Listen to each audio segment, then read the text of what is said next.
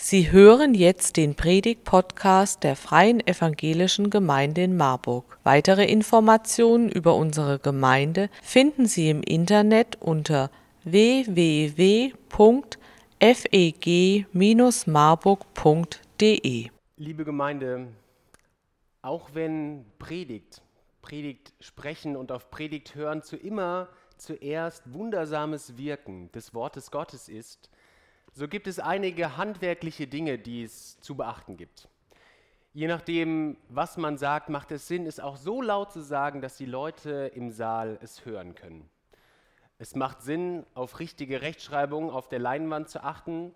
Mike Blumenstein weist mich immer wieder darauf hin, wenn ich von Vertrauensschritt spreche, aber Vertrauensshit auf der Leinwand steht. Ich komme mittlerweile nach der Predigt sonntags immer nach Hause, dann esse ich zu Mittag und dann mache ich mit zittriger Hand meinen WhatsApp-Business-Account auf und hoffe, dass Mike mir nicht geschrieben hat, dann weiß ich, das hat schon mal funktioniert. Es bietet, sich auch in, es bietet sich auch an, in einer Predigt niemanden zu beleidigen, insbesondere nicht die eigene Ehefrau oder die eigene Schwiegermutter. Ablenken würde es, wenn ich als Prediger zwischendurch auf Toilette gehen muss. Und schließlich ist es immer ratsam, in der Predigt keine komplizierten, verwirrenden Fremdworte zu verwenden. Ich muss euch allerdings sagen, mindestens gegen eine dieser Regeln heute Morgen muss ich verstoßen.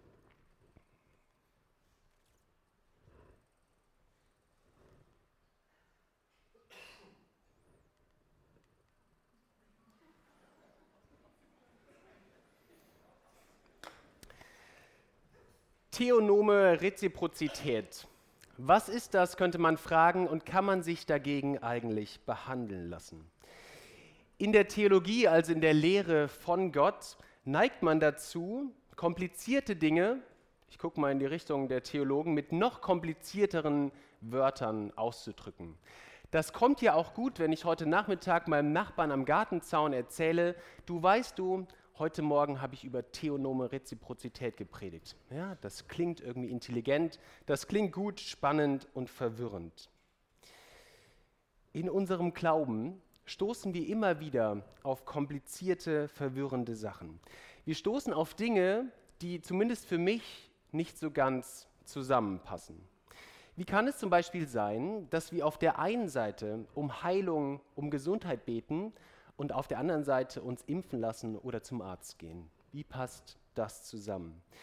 Wie passt es auf der anderen Seite zusammen, dass wir ganz aktiv in der Gemeinde mitarbeiten und auf der anderen Seite sagen würden, der Einzige, der hier wirklich wirkt, wirklich was verändert, das ist doch Gott und der Heilige Geist.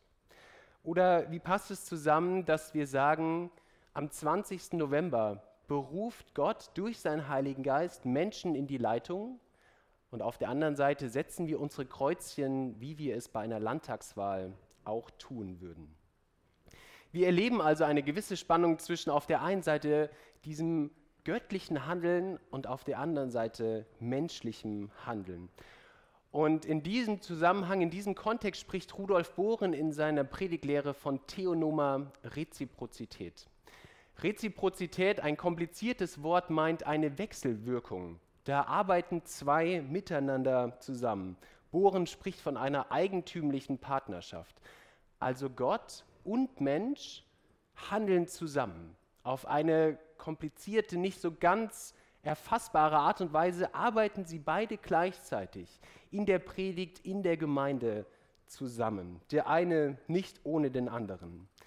Aber diese eigentümliche Partnerschaft, sie ist nicht zufällig, kein Zufallsprodukt, sondern sie ist Gottes erkennbarer Wille, also Theonom. Es scheint Gott zu gefallen, dass er selbst mit den Menschen gemeinsam handelt.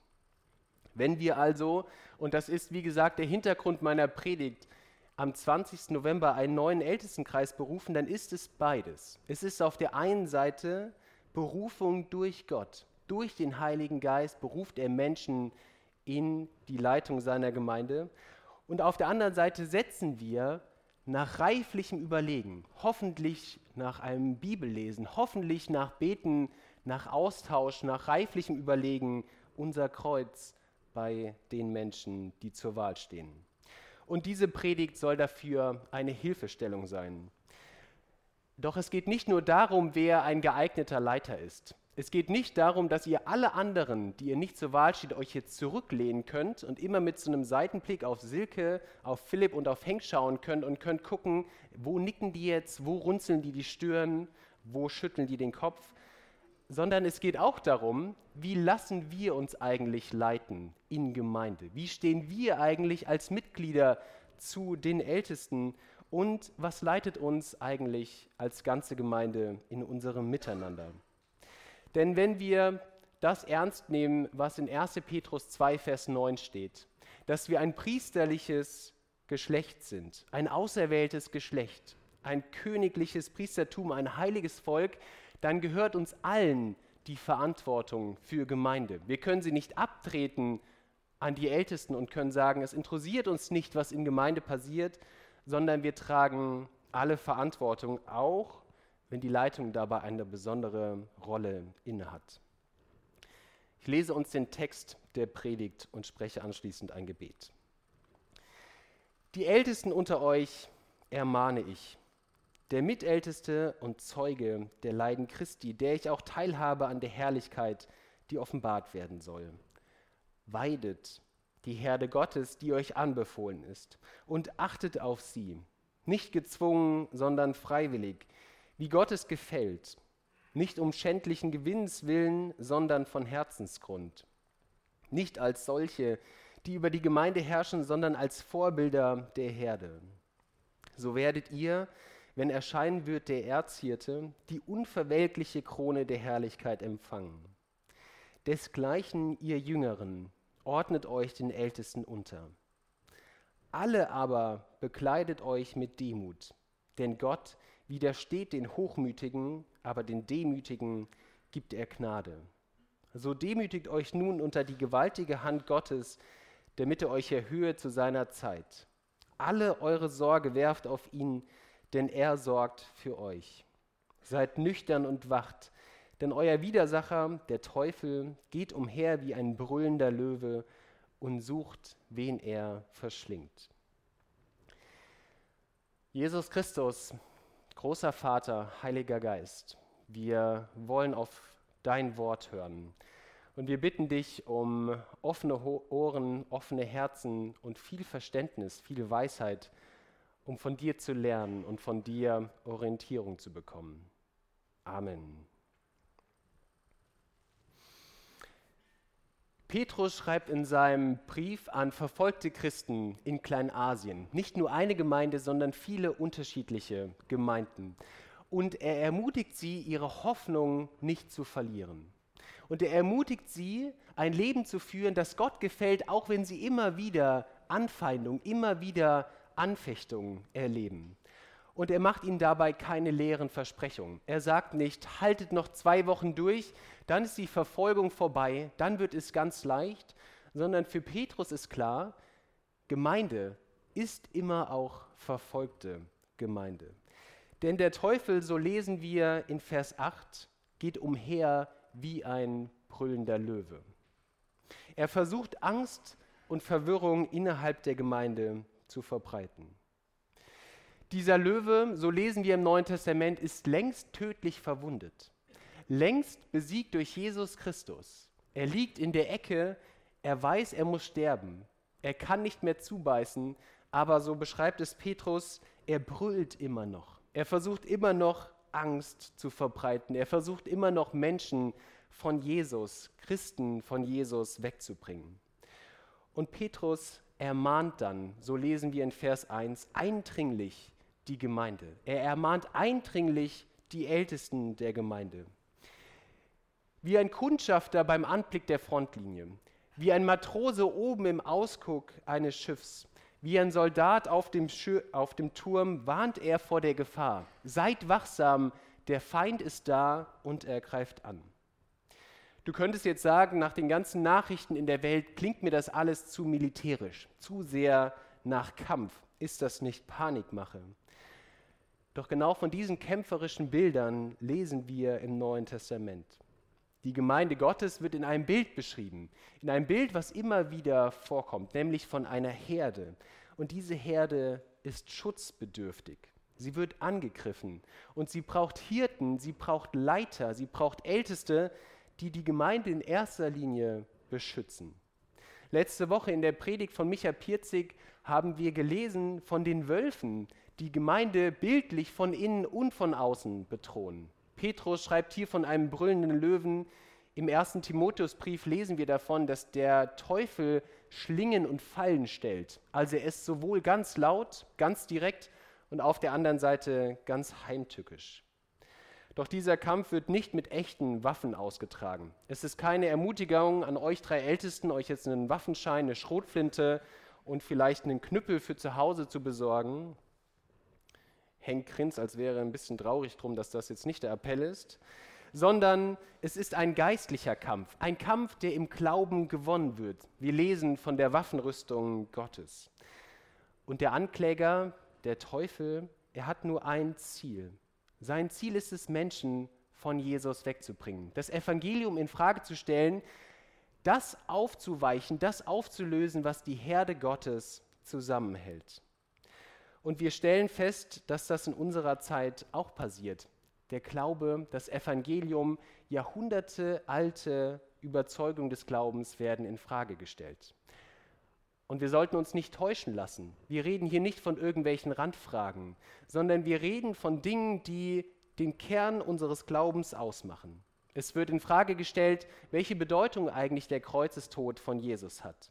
Es geht um die Wahrheit der Auferstehung, um die Notwendigkeit der Vergebung der Sünden und es geht um die Aussicht auf ein göttliches Gericht. Und genau dafür brauchen wir eine gute Leitung. Die Ältesten in dieser Gemeinde sind nicht dafür zuständig. Dafür brauchen wir sie nicht, auch wenn sie das manchmal entscheiden, welches Putzmittel wir verwenden, um wie viel Grad wir die Raumtemperatur senken oder in welcher Wandfarbe wir eine Wand im Gemeindehaus streichen. Das ist nicht der Kern der Aufgabe. Dafür haben wir andere Menschen, die das entscheiden können. Wir brauchen gute Leitungen, um den Glauben an das Evangelium Jesus Christus zu bewahren. Martin Luther schreibt, Gemeinde Gottes zu weiden heißt, das Evangelium zu verkünden. Und so geht es auch den ersten Leitern der Gemeinde. Wir lesen in der Apostelgeschichte von der jungen Gemeinde in Jerusalem. Und dass die Ältesten, die Apostel, immer mehr irgendwelche Alltagsthemen zu bewältigen hatten. Und dann lesen wir in Apostelgeschichte 6, da riefen die Zwölf, die Apostel, die Menge der Jünger zusammen und sprachen, es ist nicht recht, dass wir Wort Gottes vernachlässigen und zu Tische dienen. Darum, liebe Brüder, seht euch nach sieben Männern, das waren die Diakone, in eurer Mitte um, die einen guten Ruf haben und voll Geistes und Weisheit sind, die wollen wir bestellen zu diesem Dienst. Wir aber wollen ganz beim Gebet und beim Dienst des Wortes bleiben. Wer aber, und so können wir fragen, sind die Personen, die Gemeinde anführen sollen? Wie stellt sich eigentlich Gott einen guten Leiter vor? Wie können wir eigentlich entscheiden, wo wir ein Kreuz auf unserem Wahlzettel machen? Und Petrus stellt in seinem Text drei Wortpaare. Dreimal sagt er drei Wortpaare gegenüber. Dreimal sagt er so nicht, sondern so. Er beschreibt, wie gute Leitung für ihn aussieht. Mein erster Punkt, nicht gezwungen, sondern freiwillig. Es gibt manche Dinge im Leben, die müssen wir machen. Ich habe zwar heute Morgen noch mit meiner Tochter diskutiert, ob es wirklich Dinge gibt, die man machen muss, aber ich glaube, es gibt Dinge, da kommen wir schwer drum rum. Wir müssen ab und zu den Müll rausbringen. Wir müssen auch, wenn wir zumindest berufstätig sind, eine Steuererklärung schreiben. Wir müssen die Spülmaschine ein- und ausräumen. Aber Ältester werden das müssen wir nicht. Kein Ältester sollte sich gezwungen fühlen oder gezwungen werden, Leiter der Gemeinde zu sein. Denn aus einem äußeren Zwang, aus etwas, was mir jemand anderes sagt, entsteht noch keine innere Motivation, noch keine Kraft, noch keine Freude. Und ich bin fest davon überzeugt, wenn die Ältesten in der Gemeinde die Freude verlieren, nicht an einem Tag, nicht, weil ein Ältestenkreis mal keinen Spaß macht, sondern grundsätzlich sagen, es macht keine Freude mehr. Es ist nur ein Kampf, es ist nur ein Krampf, dann leidet die ganze Gemeinde. die eigene bewusste Entscheidung, Ältester, Älteste zu werden, ist ein tragfähiges und gutes Fundament für diese Aufgabe. Dann schreibt Petrus von einem zweiten Paar von Begriffen. Er sagt, nicht habgierig, ein altes Wort, nicht geizig, nicht geldgierig, nicht habgierig, sondern von Herzen. Im Neuen Testament sind schlechte Leiter sowohl innerhalb als auch außerhalb von Gemeinde immer gut daran zu erkennen, dass sie sich selbst auf Kosten der Gemeinde oder der Gemeinschaft bereichern. Viele von ihnen hatten Zugriff auf die Kasse. Anders als die Ältesten konnten sie quasi hingehen und konnten sich Geld aus der Gemeindekasse rausnehmen. Viele ließen sich wahrscheinlich bestechen, sie waren korrupt oder ließen sich besondere Dienste extra bezahlen. So wie wenn ich sagen würde, Kindersegnung kann ich machen, du kannst quasi das mittelmäßige Programm haben oder du kannst es atmosphärisch und rhetorisch schön gestaltet haben, dann lass noch mal 100 Euro rüberwachsen. Sie nutzten also ihre Leitungsposition für ihre eigenen Zwecke. Und ich glaube, wir können sagen, es geht nicht nur um Geld. Das ist ja nicht das Einzige, womit man sich bereichern kann, sondern im Ältestenamt könnte man sich bereichern mit Macht, mit Einfluss, mit Ehre. Man steht verhältnismäßig öfter oben auf der Bühne und Leute hören einem zu. Doch in der Gemeinde Gottes soll es anders sein. Anders als in der Welt soll es nicht um den eigenen Vorteil gehen sondern die Motivation der Ältesten soll sein, dass ihnen die Gemeinde selbst am Herzen liegt. Es geht nicht um den eigenen Gewinn, sondern es geht um den Sieg der Gemeinde. Das heißt aber nicht, dass Älteste nicht eine Belohnung zu erwarten hätten. Unsere Ältesten werden abseits von mir nicht dafür bezahlt, was sie machen, und trotzdem bekommen sie einen Lohn. Petrus schreibt von einer unvergänglichen, von einer unverwelklichen Krone der Herrlichkeit in Vers 4. Sie bekommen einen Lohn, hoffentlich manchmal bekommen sie Wertschätzung während ihres Dienstes von Menschen und von Gott bekommen sie zusätzlich einen Lohn. Ein unfassbares Zeichen der Ehre und der Dankbarkeit, aber diese Krone wird ihnen noch nicht zu Lebzeiten aufgesetzt, sondern in der Ewigkeit. Ein dritter Gedanke, nicht herrschend, sondern vorbildlich. Noch einmal macht Petrus deutlich, dass es in der Gemeinde anders zugehen muss als außerhalb der Gemeinde. Ein wichtiger Vers, Markus 10, die Verse 42 bis 43. Da sagt Jesus zu seinen Jüngern, ihr wisst, dass die, die Herrscher in der Welt sind, ihre Völker unterdrücken und ihre Mächtigen tun ihrem Volk Gewalt an.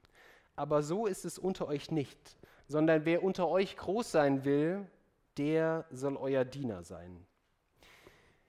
Älteste sind nicht die Herrscher dieser Gemeinde. Sie sind nicht Diktatoren, kleine Diktatoren in einem frommen Gewand und die Schafe gehören ihnen auch nicht. Es ist die Herde Gottes, macht Petrus deutlich, und sie sind so lange Stellvertreter, solange der eigentliche Hirte, dem die Herde gehiert, Jesus Christus, nicht leiblich anwesend ist. Sie sollen nicht herrschen, sondern sie sollen gute Vorbilder sein, denen die Gemeinde gut folgen kann. So wie eine Herde dem Hirten nachfolgt. Er scheucht sie nicht zu neuen Weidegründen, sondern der Hirte geht vor und die Herde folgt. So soll es auch in Gemeinde sein. Und dabei sind Älteste selbst die, die nachfolgen. Sie nehmen sich selbst Jesus Christus zum Vorbild und sie lassen sich von Jesus darin leiten, wie sie selbst Gemeinde leiten.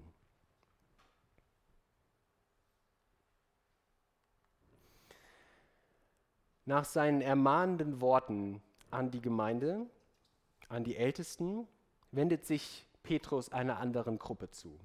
1. Petrus 5, Vers 5 schreibt er, desgleichen ihr Jüngeren, ordnet euch den Ältesten unter. Jetzt müssen wir hier fragen, und das ist tatsächlich nicht so ganz eindeutig, wer ist eigentlich hier gemeint? Wer sind denn die Jüngeren? Ist das eine bestimmte Gruppe innerhalb der Gemeinde, sowas wie der Kreis junger Erwachsener, der FEG Galatien, wo man hingehen kann oder auch nicht? Könnte sein, oder ist es, sind es alle die, die eben noch jung sind, denen noch kein graues Haar auf dem Kopf gewachsen sind, sind das die Jüngeren, die gemeint sind, die sich unterordnen sollen? Oder sind alle die in der Gemeinde angesprochen, die eben keine Ältesten sind, also keine Ältesten und deswegen die Jüngeren. Wer ist angesprochen? Wer sind die, die sich unterordnen sollen? Mein Verständnis ist, hier sind alle Gemeindemitglieder gemeint.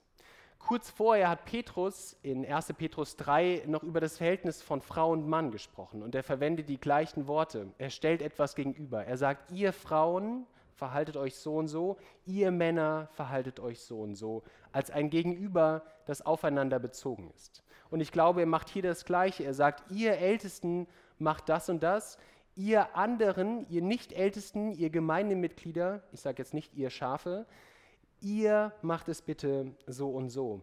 Und wir lesen ja in 1 Timotheus davon, dass Alter jetzt auch noch kein Grund für gute oder schlechte Leitung ist. Ordnet euch unter, schreibt Luther. Ich würde sagen, habt Vertrauen. Habt Vertrauen in eure Leitung. Denn wenn wir das mit dieser theonomen Reziprozität auch nur im Ansatz ernst nehmen, dann müssen wir davon ausgehen, dass die Ältesten, die aktuell in dieser Gemeinde berufen sind, von Gott zu diesem Amt berufen sind. Von der Gemeinde gewählt, von Gott berufen. Und das Gleiche wird der Fall sein bei dem Ältestenkreis, der ab dem 20.11. diese Gemeinde leitet. Sie sind von der Gemeinde gewählt und von Gott berufen. Ich spreche nicht von einem blinden Gehorsam. Ich glaube, wir alle sind verantwortlich, uns immer wieder zu fragen, wohin ist Gemeinde unterwegs? Ist das noch unser Weg? Und damit gut und offen und vielleicht manchmal auch kritisch umzugehen. Aber ich spreche von einem Vorschussvertrauen. Ich spreche von der grundsätzlichen Überzeugung, dass ich sage, ja, ich glaube, diese Gemeinde wird von den Ältesten, die von Gott berufen sind, gut geführt. Und ich will dem nachfolgen. Ich will grundsätzlich dazu bereit sein und will dem Wertschätzung geben, dass da Älteste sind, die viel Verantwortung, viel Mühe auf sich nehmen, um diese Gemeinde so zu leiten, wie Jesus Christus sich das vorstellt. Und nicht umsonst lesen wir bei Paulus davon, dass Älteste der doppelten Weise wert sind, der doppelten Ehre wert sind. Und diese Haltung des Vertrauens, der Wertschätzung und des Respekts benötigt eine Leitung insbesondere in Zeiten wie diesen, in Zeiten, wo Orientierung und Wegweisung wichtig ist. Und zu guter Letzt ein vierter Punkt. Nachdem Petrus sich an die Ältesten gewandt hat, als einer Gruppe in der Gemeinde, und dann an die Jüngeren, an die Gemeindemitglieder, wendet er sich dann am Ende nochmal allen zu. Er beschreibt nochmal das, was uns insgesamt in der Gemeinde leiten soll. So lesen wir in 1. Petrus 5, ihr alle aber miteinander bekleidet euch in Demut. Denn Gott widersteht dem Hochmütigen, aber den Demütigen gibt er Gnade. Ich glaube, das ist eines dieser großen Geheimnisse des Evangeliums. Eine dieser Erstaunlichkeiten, dass diejenigen, die ganz groß sind, die sind, die sich ganz klein machen. Da wird dir irgendetwas auf den Kopf gestellt. So funktioniert das in unserer Welt nicht. Donald Trump ist nicht ganz groß geworden, dadurch, dass er sich vorher ganz klein gemacht hat. Wladimir Putin ist nicht ganz groß geworden, indem er sich ganz klein gemacht hat. Wer den CSU-Parteitag verfolgt hat, Markus Söder und Merz, die sind auch nicht groß geworden, weil sie sich ganz klein gemacht haben. Und ich glaube, viele der Zuhörer von Jesus haben wahrscheinlich die Stirn gerunzelt, als sie ihn haben sagen hören, wer sich selbst erhöht, der wird erniedrigt werden. Und wer sich selbst erniedrigt, der wird, der wird erhöht werden. Wieder ist Jesus das Vorbild. Denn Jesus ist der, der sich selbst in seinem Leben und insbesondere an seinem Tod am Kreuz ganz klein gemacht hat. Und so wie er sich ganz klein gemacht hat und dann von Gott erhöht wurde, so sollen wir es auch machen. Demut bezeichnet dabei die Haltung, nicht zu hoch von sich selbst zu denken und auch nicht zu erwarten, dass andere Menschen zu hoch von einem selbst denken. Ich habe in einem amerikanischen Kommentar von Thomas Schreiner gelesen, Demut ist so etwas wie das Öl in dem Getriebe der Beziehungen in Gemeinde. Ein gutes Bild. Da laufen Zahnräder, die greifen ineinander und diese Zahnräder müssen durch irgendwas geölt werden, um gut laufen zu können. ohne diese Demut quietscht es in Gemeinde. Ohne diese Demut kommt es irgendwann zu Reibung. Ohne diese Demut gehen irgendwann Dinge kaputt. Wenn ihr das ganz anschaulich mal verstehen wollt, dann lasst mal an eurem Auto das Öl aus der Ölwanne ab und fahrt mal so ein paar hundert Kilometer. Dann seht ihr, wie wichtig Öl ist für ein Getriebe. Genauso wichtig ist Demut wichtig für Gemeinde. Deswegen soll sich Gemeinde, wir alle grundsätzlich in Demut, in Demut kleiden. Es ist nicht nur ein Wert, nicht nur ein frommer Vorsatz neben anderen, sondern es ist das, woran wir erkannt werden sollen. So wie man einen Schornsteinfeger, einen Zimmermann, einen Koch an seiner Kleidung erkennt, so sollen wir untereinander an unserer liebevollen Demut zu Gott und zu anderen erkannt werden. Amen.